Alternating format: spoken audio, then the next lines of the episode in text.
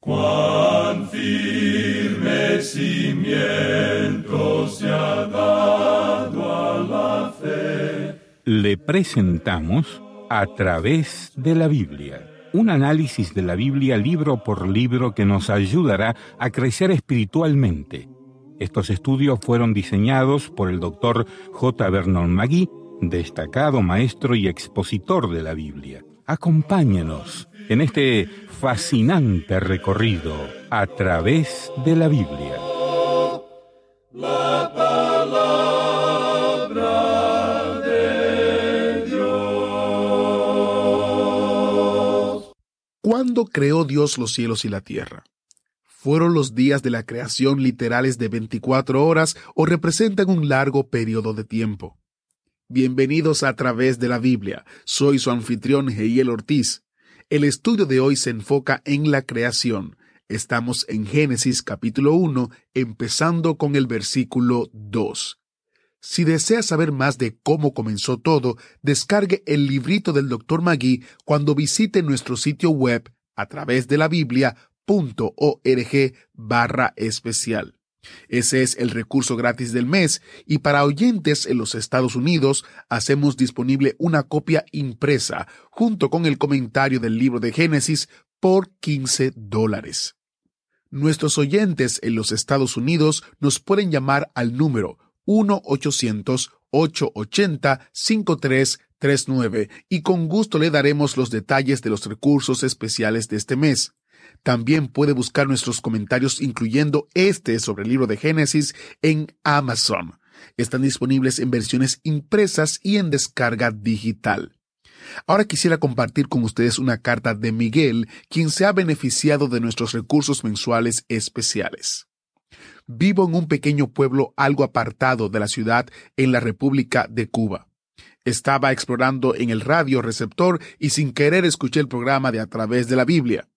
Logré escucharlo de la descarga gratis y decidí visitar el sitio web y qué les cuento hermanos. Desde entonces voy todos los meses a descargar. Todas las descargas, que ya son 13, han llegado muy ajustadas al momento y la situación que estoy viviendo. Los estudios aportan conocimiento y me ayudan a entender y madurar en la fe. ¡Qué alegría! Me siento más animado y saludable en el crecimiento espiritual. Esto es alimento divino que nutre y favorece en el vivir diario.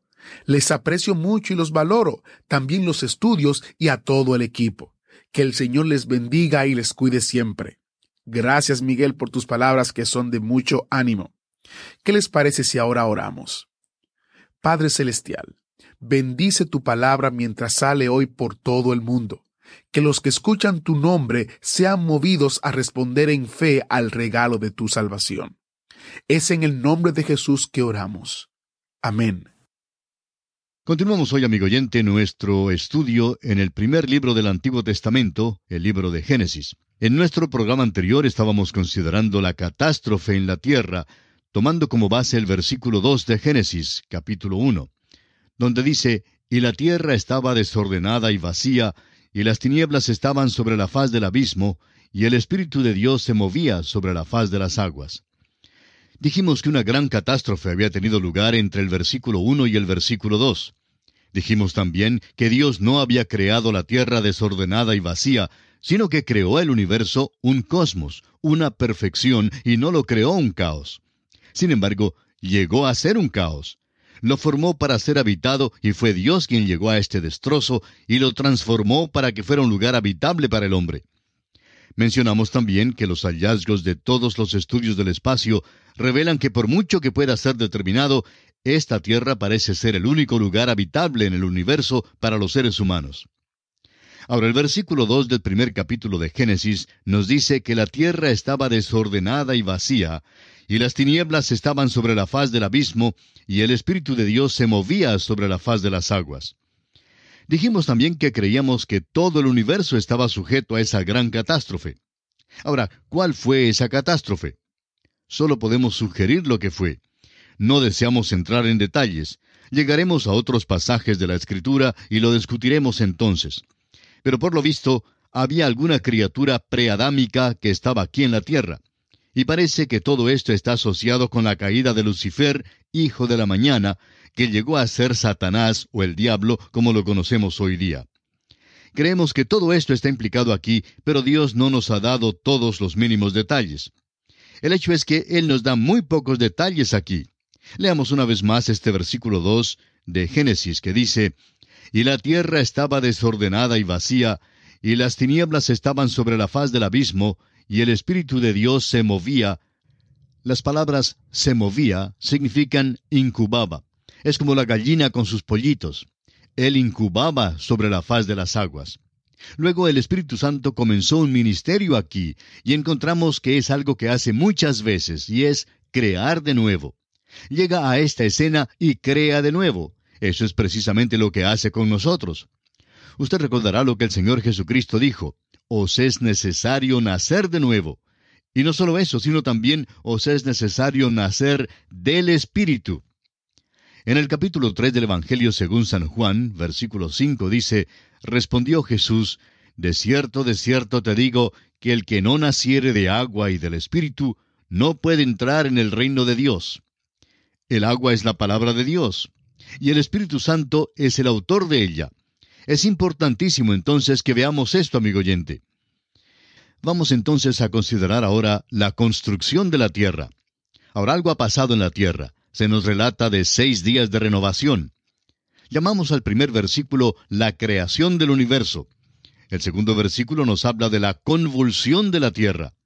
Llegamos ahora a la construcción de la tierra en seis días que se menciona en los versículos 3 hasta el 31. Creemos que lo que encontramos aquí es aquel desarrollo.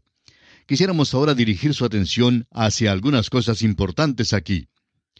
En el capítulo 20 del libro de Éxodo, versículo 11 dice, Porque en seis días hizo Jehová los cielos y la tierra, el mar y todas las cosas que en ellos hay, y reposó en el séptimo día. Por tanto, Jehová bendijo el día de reposo y lo santificó. No hay nada en este versículo acerca de crear. Dice hizo. Dios está tomando lo que ya está formado y en estos seis días no está creando, sino recreando, es decir, creando de nuevo. Él está haciendo de lo que ya existe, de la materia que sin duda Él había causado que existiera billones de años antes, Él está creando la vida para ponerla en la tierra, y asimismo está creando al hombre para la tierra. Siendo que usted y yo somos criaturas, pues nos importa esta historia. Ahora, desde el versículo 3 hasta el versículo 5, leemos estas palabras. Y dijo Dios, sea la luz, y fue la luz. Y vio Dios que la luz era buena, y separó Dios la luz de las tinieblas. Y llamó Dios a la luz día, y a las tinieblas llamó noche. Y fue la tarde y la mañana un día. El primer día, la luz. Amigo oyente, tiene que ser un día de veinticuatro horas. No vemos cómo se pueda sacar de esto otra cosa. Lo importante en nuestro estudio de estos versículos es que Dios dice, sea la luz. Diez veces en este capítulo encontraremos palabras así como estas. Haya la expansión y haya lumbreras y júntense las aguas, etc. Alguien los ha llamado los diez mandamientos de la creación. Es un decálogo divino el que tenemos aquí. Y esta es la primera vez que se nos dice que Dios habló. Sea la luz y fue la luz. El segundo día, la expansión. Del versículo 6 hasta el versículo 8 dice, Luego dijo Dios, haya expansión en medio de las aguas, y separe las aguas de las aguas. E hizo Dios la expansión, y separó las aguas que estaban debajo de la expansión de las aguas que estaban sobre la expansión. Y fue así. Y llamó Dios a la expansión cielos. Y fue la tarde y la mañana el día segundo. La palabra en hebreo es ruach, que significa atmósfera. Dios separó las aguas de las aguas. ¿Qué significa eso? Bueno, primero separó las aguas perpendicularmente. Hay agua por arriba y hay agua por debajo de nosotros. Y llamó Dios a la expansión cielos. Estos no son los cielos en los cuales usted y yo pensamos. Realmente se menciona tres cielos en las Escrituras. El Señor Jesús habló de las aves del cielo, y creemos que ese es el cielo que tenemos aquí que se menciona en este versículo. Luego hay las estrellas del cielo, y hay el tercer cielo donde mora Dios. De modo que el primer estrato es donde están las nubes y donde vuelan las aves. Y fue la tarde y la mañana el día segundo. El tercer día, la tierra, mares y plantas. Del versículo 9 hasta el versículo 13 leemos, Dijo también Dios, Júntense las aguas que están debajo de los cielos en un lugar, y descúbrase lo seco. Y fue así. Y llamó Dios a lo seco tierra, y a la reunión de las aguas llamó mares. Y vio Dios que era bueno. Después dijo Dios, Produzca la tierra hierba verde, hierba que dé semilla, árbol de fruto que dé fruto según su género, que su semilla esté en él sobre la tierra. Y fue así. Produjo pues la tierra hierba verde, hierba que da semilla según su naturaleza, y árbol que da fruto, cuya semilla está en él según su género. Y vio Dios que era bueno. Y fue la tarde y la mañana el día tercero. Ahora se hace una separación horizontal de las aguas. Primero, las aguas de arriba fueron separadas de las aguas de abajo. Ahora el agua es separada de la tierra. Y no hay nada que no sea científico en cuanto a esto. Nos dicen que cada lugar al costado superior de esta tierra en que vivimos hoy fue cubierto por agua alguna vez. Ese fue un juicio que ocurrió a la tierra por allá en la eternidad del lejano pasado, y no sabemos casi nada acerca de ello. Cualquier cosa que digamos es especulación, porque Dios verdaderamente nos ha dicho muy poco aquí, pero nos ha dicho lo suficiente para que podamos creerlo. Notemos ahora que llamó Dios a lo seco tierra. ¿Qué es lo que Dios está preparando? Pues nos parece que está preparándonos un lugar donde pueda poner al hombre y lo está haciendo habitable. El hombre no es una criatura del agua, aunque existen los evolucionistas que creen que nos originamos en el mar de la alga marina, como ya hemos mencionado. Otros creen que nos originamos en la basura. Bueno, eso es absolutamente absurdo, amigo oyente. Ahora Dios crea las plantas aquí porque el hombre hasta el diluvio era vegetariano, lo que quiere decir que el hombre no comía otra cosa que frutas y nueces. La creación de las plantas entonces completó el tercer día. En el cuarto día encontramos el sol, la luna y las estrellas. Del versículo 14 hasta el versículo 19 de este capítulo 1 de Génesis, dice, Dijo luego Dios, haya lumbreras en la expansión de los cielos para separar el día de la noche, y sirvan de señales para las estaciones, para días y años, y sean por lumbreras en la expansión de los cielos para alumbrar sobre la tierra. Y fue así. E hizo Dios las dos grandes lumbreras, la lumbrera mayor para que señorease en el día, y la lumbrera menor para que señorease en la noche. Hizo también las estrellas, y las puso Dios en la expansión de los cielos para alumbrar sobre la tierra, y para señorear en el día y en la noche, y para separar la luz de las tinieblas. Y vio Dios que era bueno. Y fue la tarde y la mañana el día cuarto. Dios no creó el sol y la luna en esta ocasión. Ya estaban en el universo. Dios simplemente los colocó en su lugar. Uno de ellos se encargaría del día, y el sol lo hace bastante bien. La luna lo hace bastante bien de noche. Hay algunos jóvenes que inclusive utilizan la luz de la luna para declararle sus sentimientos a sus enamoradas y se ven bastante bien influenciados. No conocemos su caso en particular, amigo oyente, pero el autor de estos estudios bíblicos, el doctor J. Vernon McGee, le declaró su amor a la que llegó a ser su esposa, precisamente a la luz de la luna. Como podemos ver, la luna influye mucho en la noche, de eso no hay dudas. Bueno, luego encontramos aquí una pequeña cláusula. Hizo también las estrellas. Ese fue un trabajo grande, pero no lo fue para Dios. Fue Juan Wesley quien dijo, Dios creó los cielos y la tierra. Hizo las estrellas también sin tratar aún a medias de hacerlo. Fíjese usted que Dios es el que separa aquí. Pone uno para señorear en el día, otro para señorear en la noche, y separa la luz de las tinieblas. ¿Y sabe usted que todavía hace eso? Hay quienes preguntarán, ¿cuál es la diferencia entre lo bueno y lo malo? Amigo oyente, Dios lo ha delineado todo muy bien. ¿Cómo es que sabemos lo que es bueno? Bueno, Dios dice lo que es bueno. Dios ha dado ciertos principios. Él separa la luz de las tinieblas, y existe la misma distinción entre lo bueno y lo malo, amigo oyente. Es Dios quien hace la diferencia y hoy todavía continúa haciéndolo. En el quinto día encontramos los animales, los peces y las aves. En Génesis capítulo 1 versículos 20 al 23 leemos, Dijo Dios, produzcan las aguas seres vivientes y aves que vuelen sobre la tierra en la abierta expansión de los cielos. Y creó Dios los grandes monstruos marinos, y todo ser viviente que se mueve, que las aguas produjeron según su género, y toda ave alada según su especie. Y vio Dios que era bueno. Y Dios los bendijo diciendo, Fructificad y multiplicaos, y llenad las aguas en los mares, y multiplíquense las aves en la tierra. Y fue la tarde y la mañana el día quinto. Ahora encontramos aquí un poquito de la evolución, y no queremos que nos entienda mal, amigo oyente. No queremos decir una evolución que sostiene la tesis de que todo salió de una pequeña célula, sino que queremos decir que Dios hizo una de cada criatura, es decir, una célula de cada criatura. Notemos que dice que creó cada una según su especie. Eso no significa especies, así como dice Darwin. Es más amplio que eso, y puede que se considere mejor como fila significaría una clase entera, como por ejemplo la clase del caballo incluiría a la cebra.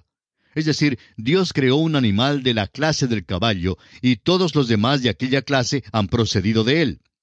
Nosotros creemos que esa es la verdad. Es completamente distinto que decir que todas las cosas comenzaron de una pequeña ameba, negando que Dios creó los animales. Creemos que ha habido cambios y desarrollo, pero ha habido también un desarrollo hacia abajo. Notemos que Dios proclama que su obra es buena. El científico dijo que si vamos a enseñar la historia de la creación, podemos también enseñar la teoría de la cigüeña. Bueno, la Biblia ciertamente se deshace de la teoría de la cigüeña. Si leemos cuidadosamente, podremos notar que estos animales debían multiplicarse. Y esto es verdad en cuanto a los hombres también, como veremos más adelante. No se halla a Juanito bajo un árbol y la cigüeña tampoco trae a Susanita. Dios creó los cielos, la tierra y los animales. Llegamos ahora al sexto día y encontramos allí la fertilidad de los animales y la creación del hombre. La expresión según su especie aquí significa también según su fila. Y ahora estamos listos a seguir con el sexto día, donde encontramos que Dios separó los animales y las plantas de la vida humana, porque veremos que Dios hace al hombre a su imagen queremos considerar la criatura que Dios hizo porque sucede que es su bisabuelo y el mío también. Y eso quiere decir que usted y yo somos primos, y que toda la familia humana está emparentada. Ese es el cuadro del hombre que vamos a ver en Génesis. Y tal parece que nunca vamos a salir de este primer capítulo del libro de Génesis. Un profesor que tenía que enseñar el libro completo de Génesis pasó un semestre entero enseñando el primer capítulo de este libro. Ahora es posible que nosotros estemos haciendo lo mismo, pero estamos seguros que vamos a adelantarnos y llegaremos a su final. Nos encontramos ahora ante los versículos 26 y 27 de este capítulo 1 de Génesis, donde leemos, Entonces dijo Dios, Hagamos al hombre a nuestra imagen, conforme a nuestra semejanza, y señoree en los peces del mar, en las aves de los cielos, en las bestias, en toda la tierra, y en todo animal que se arrastra sobre la tierra. Y creó Dios al hombre a su imagen, a imagen de Dios lo creó, varón y hembra los creó. En el próximo capítulo veremos más detalles acerca de cómo el hombre fue creado. Aquí tenemos la declaración del hecho sencillo de la creación del hombre. Esta es la tercera vez que encontramos la palabra vara en hebreo, que significa crear de la nada. Por tanto, vemos aquí que el hombre es creado y que él es algo nuevo. Es la misma palabra que ocurrió en el primer versículo del Génesis. Primero Dios creó el universo físico, y eso se encuentra en el versículo 1.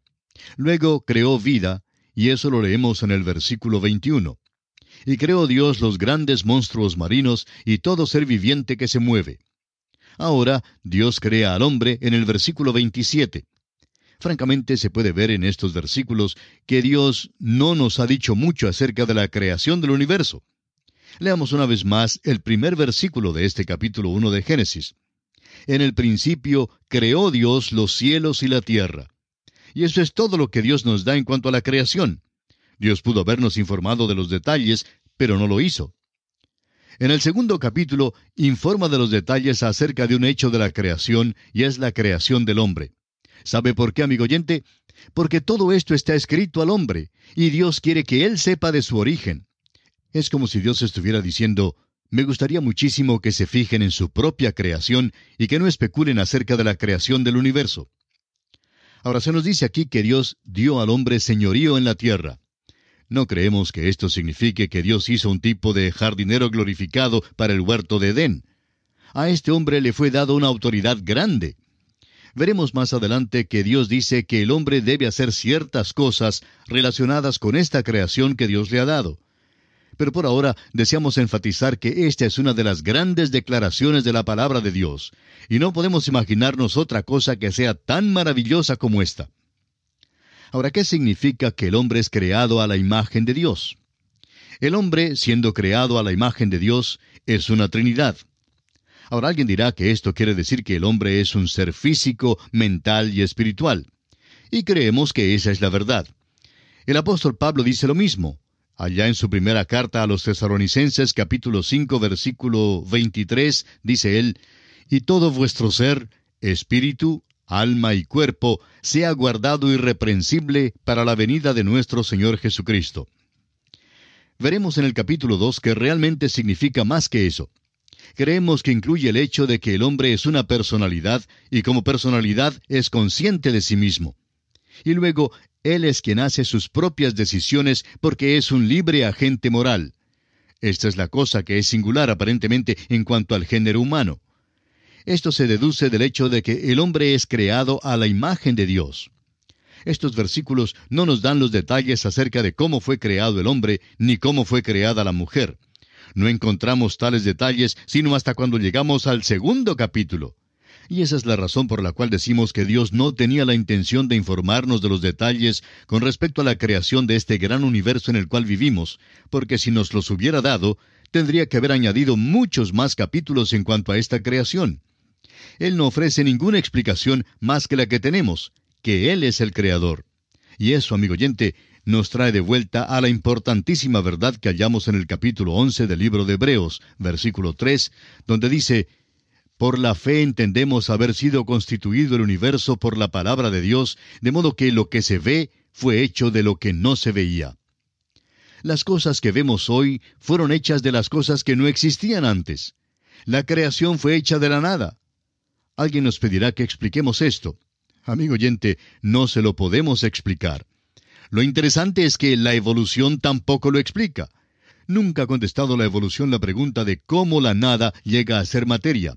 Siempre comienzan con una pequeña ameba, o con una basura, o con un pedacito de alga marina, o con un mono en un árbol. Amigo oyente, es que nuestras mentes deben tener algo con qué comenzar, pero la Biblia empieza con nada. Dios creó. Esta es la revelación grande de este capítulo. En Génesis capítulo 1 versículo 28 leemos, Y los bendijo Dios y les dijo, Fructificad y multiplicaos, llenad la tierra y sojuzgadla, y señoread en los peces del mar, en las aves de los cielos, y en todas las bestias que se mueven sobre la tierra. Ahora consideremos esto un poquito porque creemos que hemos llegado a algo interesante. Dios ha dado a esta criatura una bendición excepcional. Mandó al hombre que fructificara, se multiplicara y llenara la tierra. De modo que vemos aquí que Dios es quien ha presentado el asunto del sexo. Es muy interesante que esta generación cree que ha descubierto algo nuevo. Uno recibe la impresión hoy en día que este asunto ha llegado a ser un atolladero psicológico para esta generación, y que esta generación es como el Cristóbal Colón que acaba de descubrir el sexo. Amigo oyente, es Dios quien hace mención del sexo allá en el principio, en el Génesis. Y bien, Aquí concluimos nuestra lección de hoy y proseguiremos, Dios mediante, en nuestra próxima visita. Mientras tanto, que el Señor le bendiga es nuestra ferviente oración. Y así terminamos por hoy. Escríbanos y cuéntenos qué le pareció y cómo le ayudó el estudio de hoy. Si desea recibir las notas y bosquejos de lo que estamos estudiando, Suscríbase gratis en nuestra página en Internet. Esta es la dirección a través de la biblia.org barra notas. A través de la biblia.org barra notas. Repito, a través de la biblia.org barra notas. Si desea escuchar nuevamente el programa o si se perdió alguno de ellos, vaya a a través de la biblia.org barra recursos. Repito, a través de la biblia.org barra recursos. a través de la Biblia.